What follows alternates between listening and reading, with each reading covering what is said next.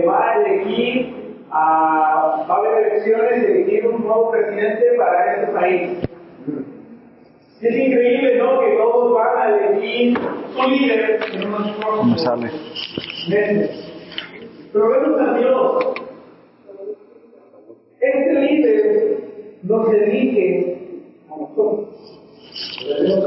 Increíble, ¿no? Totalmente diferente, opuesto a las normas. Uno de los mensajes, una de las razones de los propósitos por qué vino Jesús a la tierra fue para llamar, para elegirnos, para decirnos esta frase. Sigue. Muchas personas en nuestras vidas nos han dicho sígueme, con diferentes motivos, con diferentes intenciones, con diferentes rumbos. Pero Dios nos dice, con un propósito y una causa. Sí, está grabando, ¿eh? Capítulo 5. Ok. Vamos a ver en un momento, vamos a ver. Capítulo 5, versículo 27. Lucas 5, capítulo. Perdón, Lucas capítulo 5, versículo 27. Después de esto salió Jesús y se fijó en un recaudador de impuestos llamado Levi,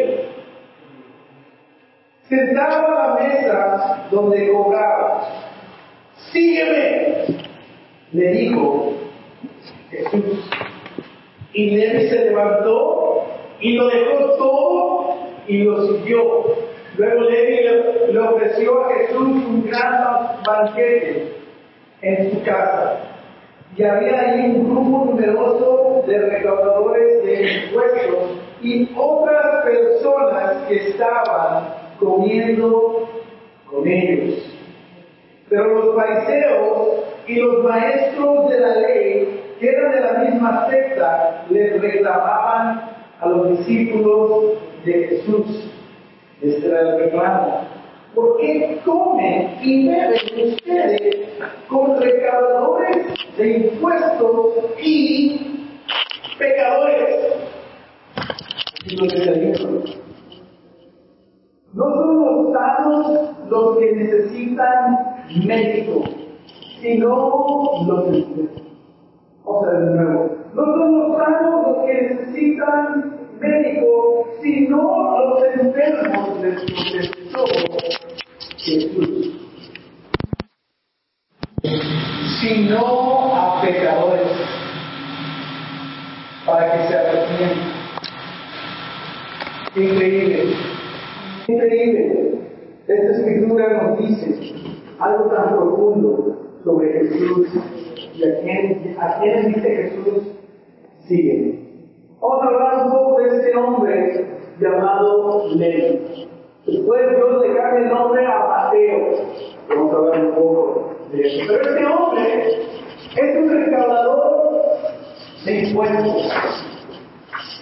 ¿Qué sabemos un recaudador de impuestos? Que recaudador es un hombre trabajador, un hombre valiente, uh, es un hombre educado y, de acuerdo a su propia gente, su, su gente judía, él era un traidor. Porque él, siendo judío, le cobraba impuestos a los judíos y le daba dinero a los romanos. Los romanos habían invadido tomaban control de toda el área y cobraban taxis a toda esa área. Y muy sabiamente estos invasores recolectaron a propios judíos para que hicieran estos Este hombre es un recaudador ¿Sí? de impuestos. Este hombre en su, en su comunidad es un traidor.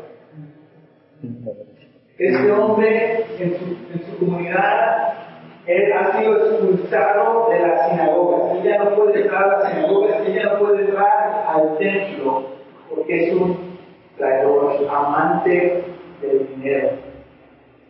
Este hombre públicamente, tomando ese trabajo, ha dicho que él ha rechazado la ley de Moisés. Públicamente, tomando ese trabajo, él ha rechazado la ley de Moisés. Hay un dicho Y cuando hablaban de personas en pecado, les decían este dicho, los adulterios,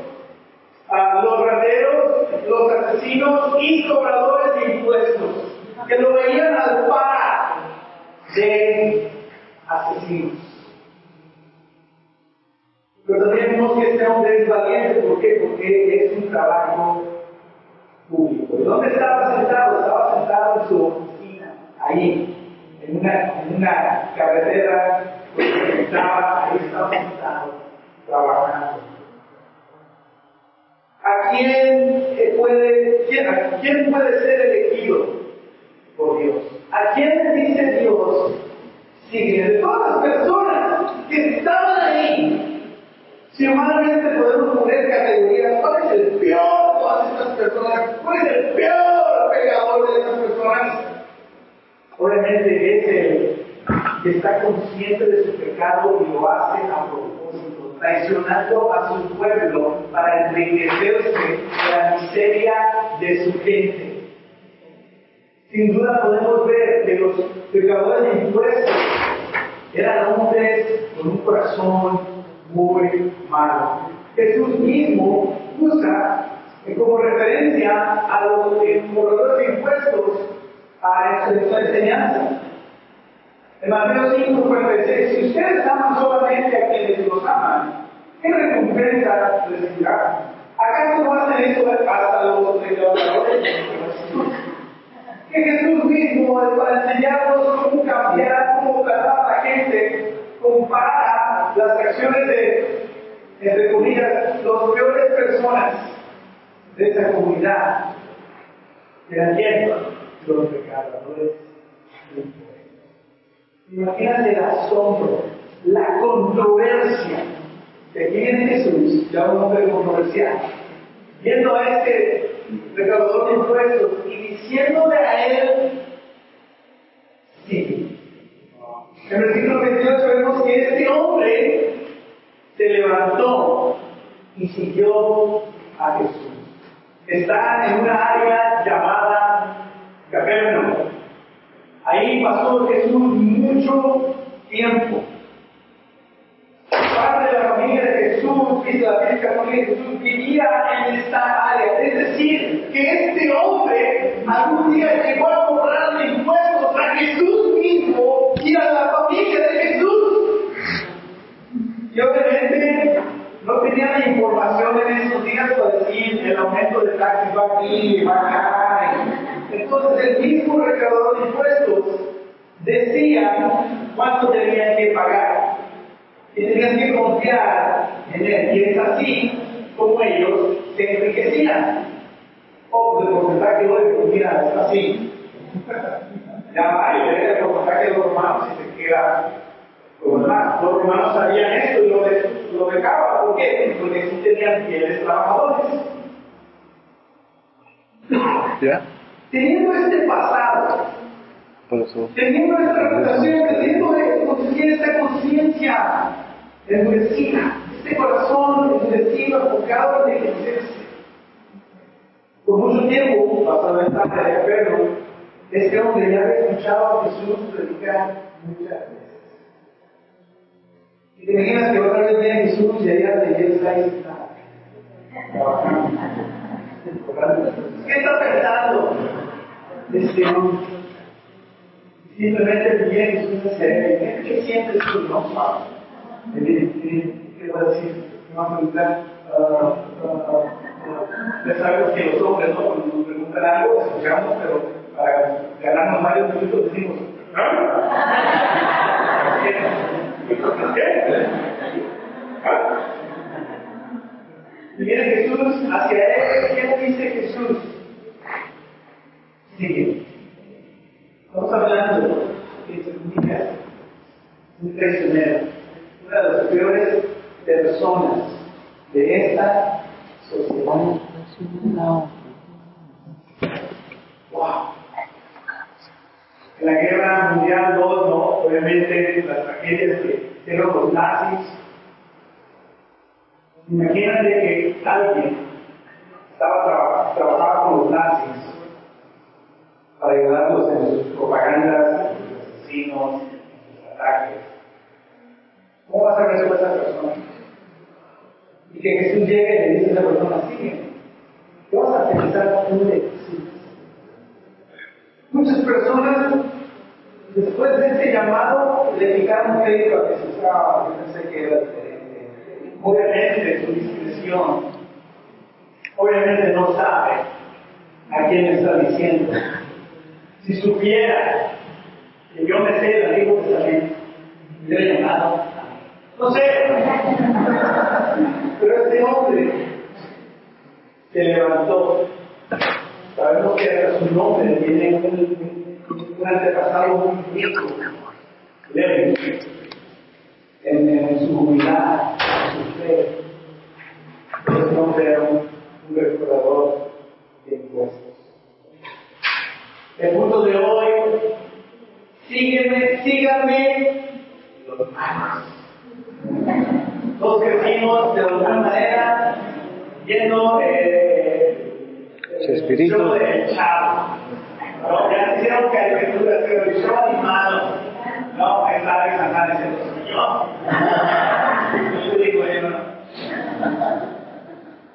Y obviamente veis ahí una, uh, que el Chapín Colorado, decir, síganme, síganme los menos, que es el reloj. Pero ¿a quién le dice Jesús que los siga? Él dice a los demás. ¿Sabes? Muchas veces pensamos o tratamos de muchas personas cuando nos visitamos, compartimos nuestra fe, que ellos sienten, yo soy muy malo para a la iglesia. Es que no sabes quién soy, es que no sabes qué he hecho. Y no quiero decir. Y el nombre que llevamos aquí. Sin embargo, Dios hace totalmente lo opuesto. Obviamente, Él sabe absolutamente todo sobre este hombre. Y a Él le dice, sígueme. Y este hombre se levanta. Creo que después de este mensaje, algo aquí que algún escuche este mensaje de que Jesús sabe lo malo que es. Jesús sabe lo pecador que es. Y por eso me dice, sígueme. Síganme los malos.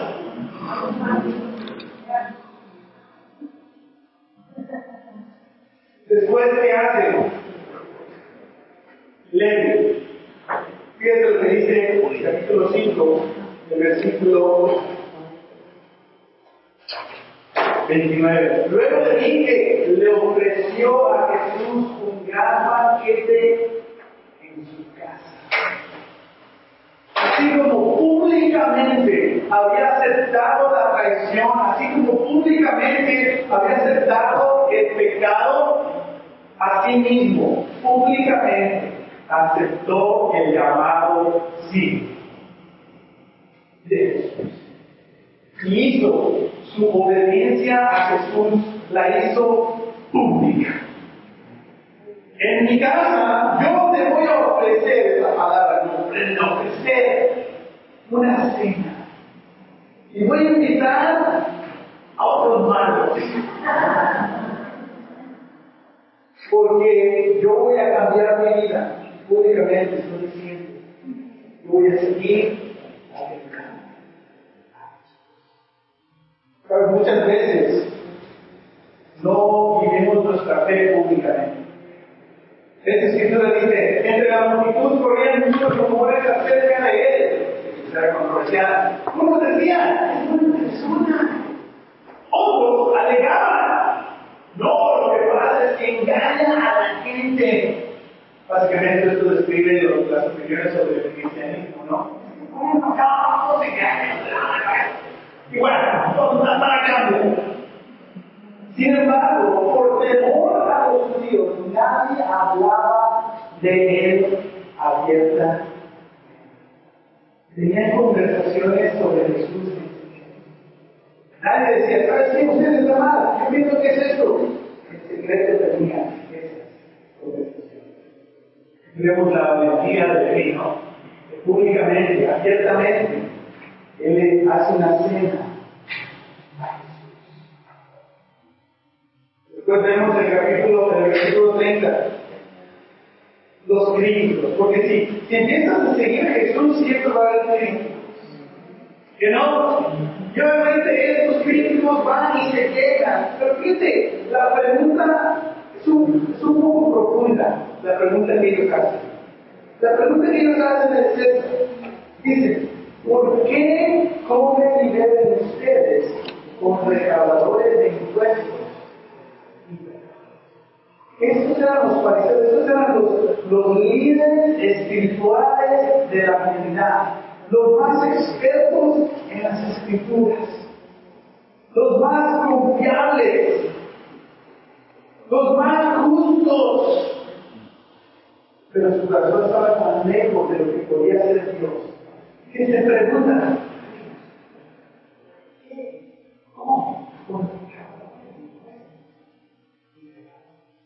Sabes, el tener una comida, especialmente comunidad, es un símbolo de amistad. Por eso los trabajos muchas veces están solos. Usted más amigos, como tus amigos, pero es un símbolo de, amistad. Y no podían gastar cómo Jesús puede ser amigo, cómo él puede aceptar pecadores. Obviamente hicieron esta crítica, me imagino, de lejos.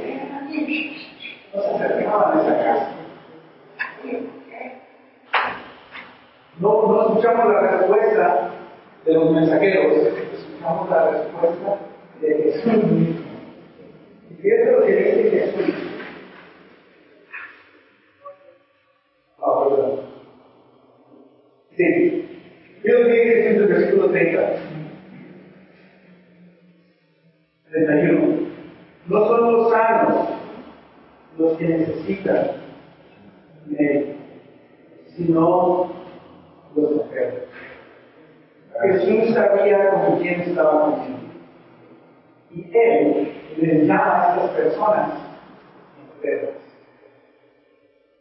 Esta palabra tiene una asociación muy triste y negativa. ¿No? Enfermos. Que Jesús así les llamó a estos. Pero cuando alguien está enfermo, te alejas, ¿no? O cuando estás enfermo, ah, no le quiero hacer no va a. Hizo Jesús, que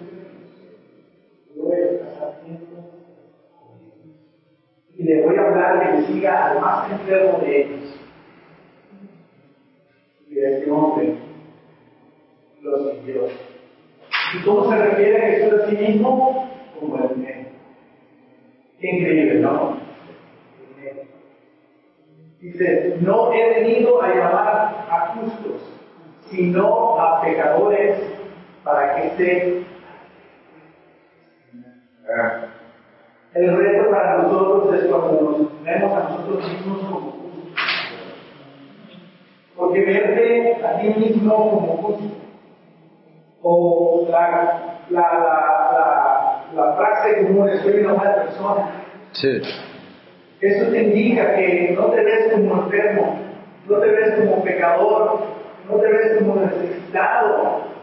Y Jesús dice, si no te ves así, si no te ves por quien eres, por tus debilidades, por tus fallas, por tus errores, tal vez no vas a ver que yo soy tu médico. Y qué increíble que no tenemos que ser en un estatus social, un estatus espiritual o de moralidad para que Dios nos diga sí. Que seas quien seas, hagas lo que hagas, hagas hecho lo que hagas hecho, creas lo que creas. Él te dice, sígueme. No significa que lo que haces, lo que crees lo que seas es correcto. Él te llama porque obviamente sabe que es incorrecto. Y por eso te llama a Él que lo sigas.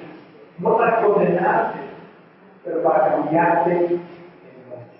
De ahí Jesús le da el nombre Mateo. Mateo significa regalo. Que un cobrador de impuestos fue llamado regalo. Este es el poder de Dios. Él elige a sus seguidores. ¿Y a quién elige? Pecadores, a los malos, a los enfermos.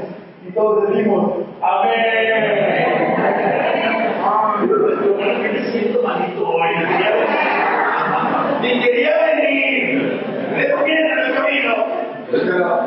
Camino. Haciendo lo que dice, así.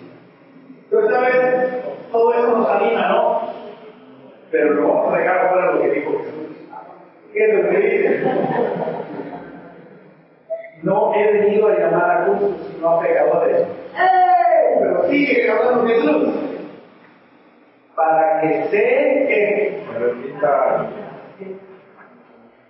Amén, nos llama a todos, pero no nos llama para decir que yo soy Para de No dice, llamado para que te. Jesús nos dice, sígueme, Él nos elige, Él dice, sígueme los malos, ¿para qué? Él siendo el médico, la, las instrucciones para sanar, y la instrucción para sanar es y muchas veces asociamos esa palabra con algo negativo. No sé cómo piensas tú cuando escuchas la palabra arrepiente. Tal vez en la iglesia lo como broma. ¡Arrepiéntete, ¿No?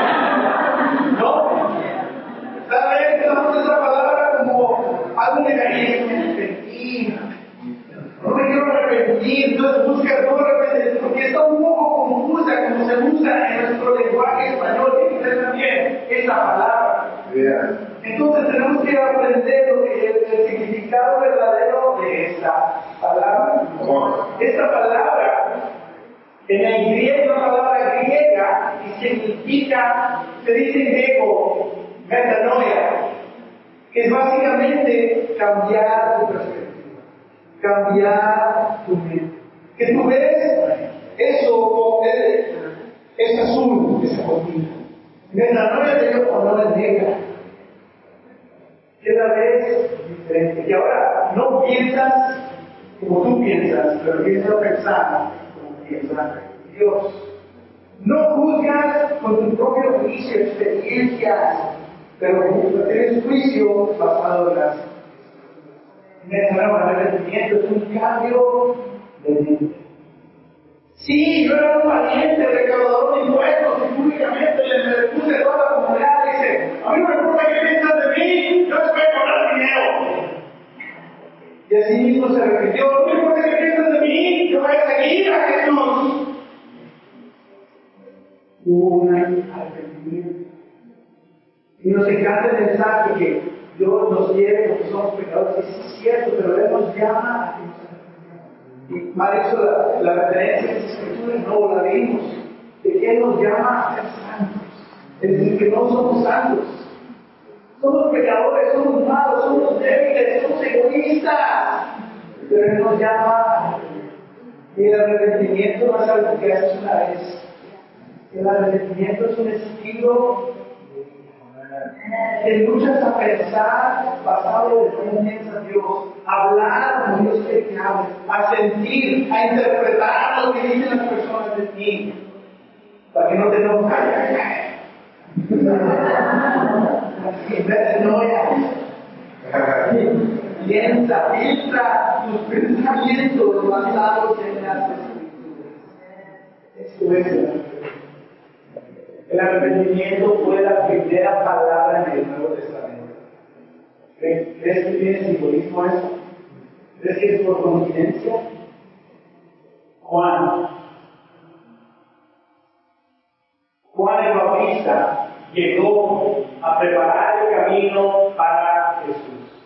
Antes de Juan el Bautista hubo unos 300 años donde no había un profeta predicando y liderando la palabra de Dios. Obviamente Dios estaba trabajando en otras obras. Una de ellas es formar el lenguaje griego en lo área. Después hablamos de eso. Pero después de 300 años llega Juan el Bautista y la primera cosa que dice Juan dice esto. En aquellos días se presentó Juan el Bautista predicando en el desierto de Judea. Decía la primera palabra del Nuevo Testamento, vean. Porque el reino de los cielos está. La acabo de leer y tal vez la lees con, un, con una asociación negativa. Que cambiar, arrepiéntete de cómo ves la palabra, arrepiéntete. Es algo bueno, es un regalo de Dios, es un ánimo. En vez de tenernos el arrepentimiento de un castigo. Es un regalo. Eso fue lo primero que dijo Juan el Bautista. ¿Qué tal Jesús? ¿Cuál fue la primera palabra que inició Jesús cuando inició su, su ministerio? Después de que encarcelaron a Juan, porque sigue salió de la cárcel, Jesús se fue a Galilea las buenas nuevas de Dios. Se ha cumplido el tiempo, decía, el reino de Dios está cerca. Arrepiéntanse y crean las buenas nuevas. El arrepentimiento es la base fundamental de las nuevas. No tenemos que ver esta palabra como algo negativo, imposible, regalo. Es un regalo de Dios. ¿Qué tal después de la resurrección cuando inicia la iglesia? ¿Qué crees que enseñamos? En Hechos capítulo 2, arrepiéntanse y bautícense cada uno de ustedes en el nombre de Jesucristo para el perdón de sus pecados, les contestó Pedro. Resignarles el don del Espíritu Santo, igual que nos leo los 29 y 30 durante la oferta. Después de la resurrección de Jesús, el inicio de la iglesia, ¿qué enseñaron? Después Dios le llama a un hombre llamado Saulo y después le cambia el nombre Pablo. Y Pablo empieza a recibir revelaciones de Jesús y de Dios y empieza a liderar la iglesia. ¿Y qué crees que enseñaba Pablo? Tal vez ya tenés una idea.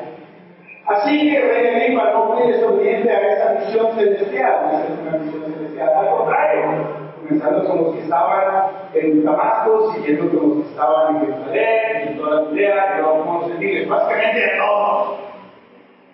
A todos les prediqué que se arrepintieran y se convirtieran a Dios. El arrepentimiento es cuando vas manejando y se te olvida algo y te hace una bomba. Es el arrepentimiento. Estás viviendo de una manera, pensando de una manera, tus intenciones, tus sueños son aquí y ahora cambian y ahora vas hacia Dios. Dios dice sí. Porque eres malo, necesitas espejo, yo soy tu médico, yo te amo, yo te digo a ti, ven conmigo. Este es el mensaje en todos es uno de los mensajes menos predicados por nosotros. Así les decir. Creo que aquí en el mensaje es uno de los que menos tenemos lo que es la. Y varios de nosotros lo sigo diciendo esa palabra y te hace sentir mal. ¿Por qué? Simplemente porque sabes que algo más esta bendición porque es. Amén. Amén. Esto es el arrepentimiento. El arrepentimiento te lleva a la salvación. Lleva a que Dios cambie tu nombre de a que recibas ese regalo haciéndote este regalo. Que te conviertas en algo que no eres naturalmente, santo y justo ante Dios tú te has arrepentido, te has aceptado, has seguido, has Entonces, vamos a concluir esta clase. La próxima semana continuamos con legado uh, internacional en conexión con el Día de la Mujer este sábado, ¿no? Legado. Hermanos, hermanos, tú cómo estaban aquí cantando, ¿no? Gracias. Hicieron un la última semana. Las mujeres iniciaron a ir a la resurrección y los hermanos se quedaron en su casa.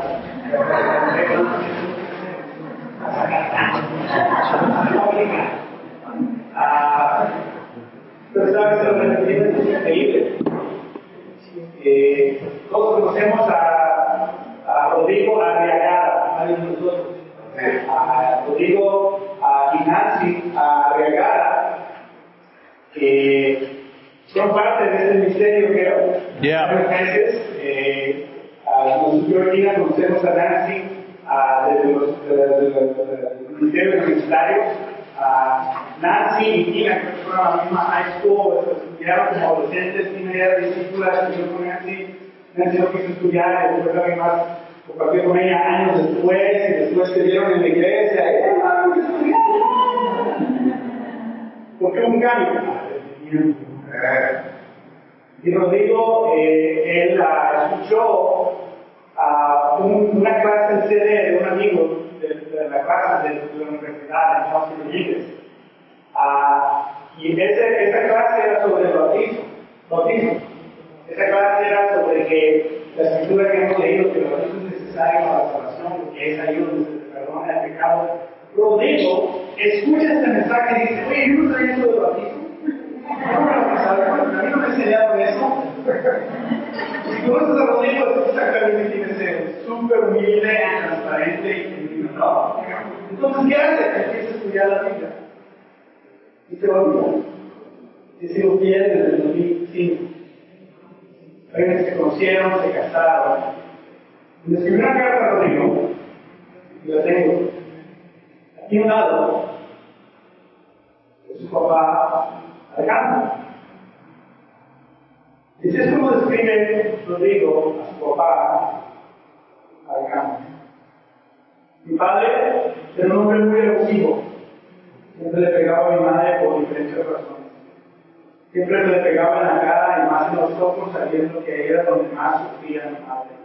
También fue abusivo con su segundo matrimonio, queriendo a mis hermanas y a la mamá de él. Viendo también a su hermano y hermanas verbalmente. Él usaba drogas fuertes, fue alcohólico por mucho tiempo. Más de nueve años pasaron por la sencilla razón de que él no me buscaba, hablando de que yo no tenía una relación con él, que básicamente él dejó de buscarme. Desde, desde el 2000 hasta el 2009 no sabía nada de él, porque él nunca me buscó. Me acordaba de él, me acordaba de su pasado, me acordaba de su pecado y no quería pensar en él.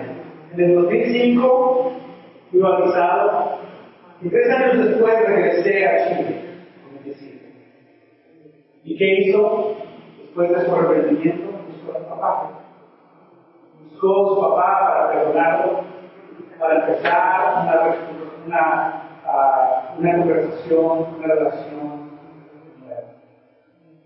¿Por qué hizo esto? Rodrigo? Porque Rodrigo se arrepintió de ya no pensar como Rodrigo, sino hacer pensar como que Dios puede hacer. No pensar como le dijo, pero pensar como. No tener odio públicamente, pero también tener amor y perdón. Dice Rodrigo, regresé a Chile como discípulo con la intención de reparar esta relación.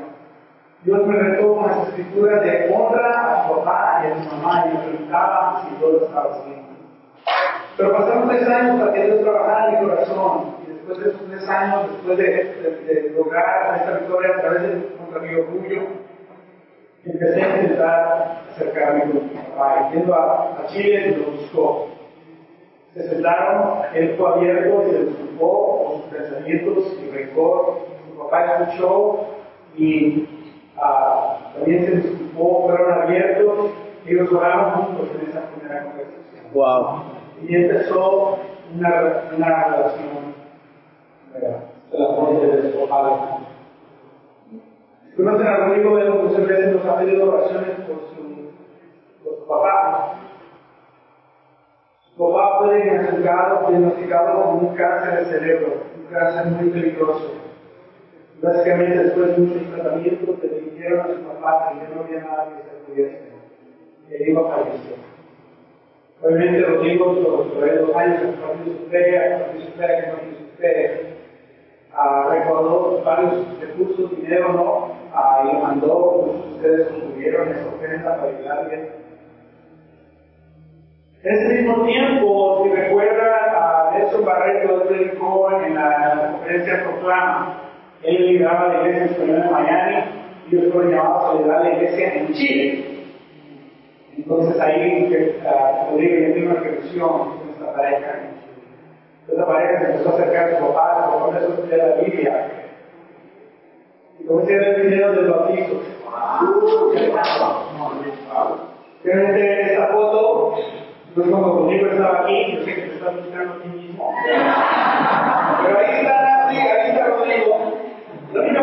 Tengo sobre esta foto es, ¿dónde quedó esa pantalla? Porque la ocupamos. Pero este es el video que Rodrigo me mandó de este milagro, el fruto del arrepentimiento.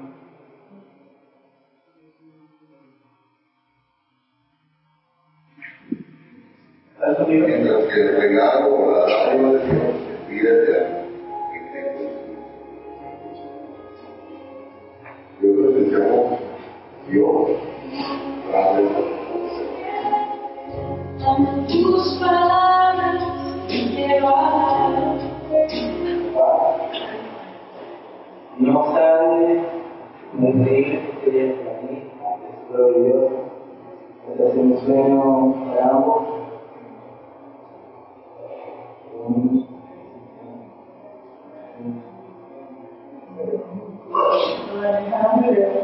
Es, es difícil verlo o creerlo, pero nada tiene más y la meta está también más la mirada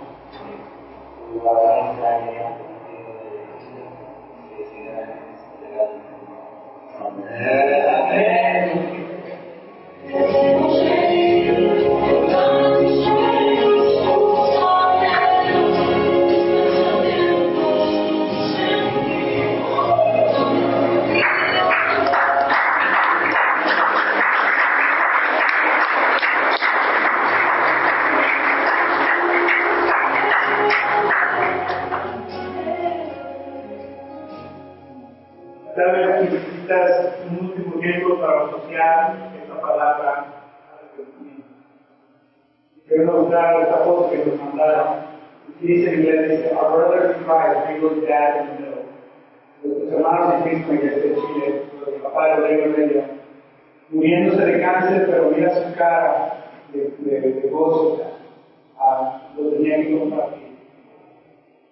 Esta es la cara arrepentimiento. Es algo que te trae paz, Yeah. confianza en Dios. Mhm. Qué increíble milagro. De que nosotros estamos orando. De que nos anima, conocemos a Rodrigo, es otra alma, conocemos lo que están perdiendo, conocemos los riesgos del infierno, pero también pensamos en las personas, en nuestras vidas. El cual, como trató de ser hermano, ¿cuántos de nosotros no estamos hablando? Es Jesús nos dice, sigue, síganme los malos. Yo soy el médico. De aquí llegan aquí a la. La próxima frase vemos legado internacional. Como este mensaje de arrepentimiento ha llegado a todo. Amén. Gracias. Gloria a Dios.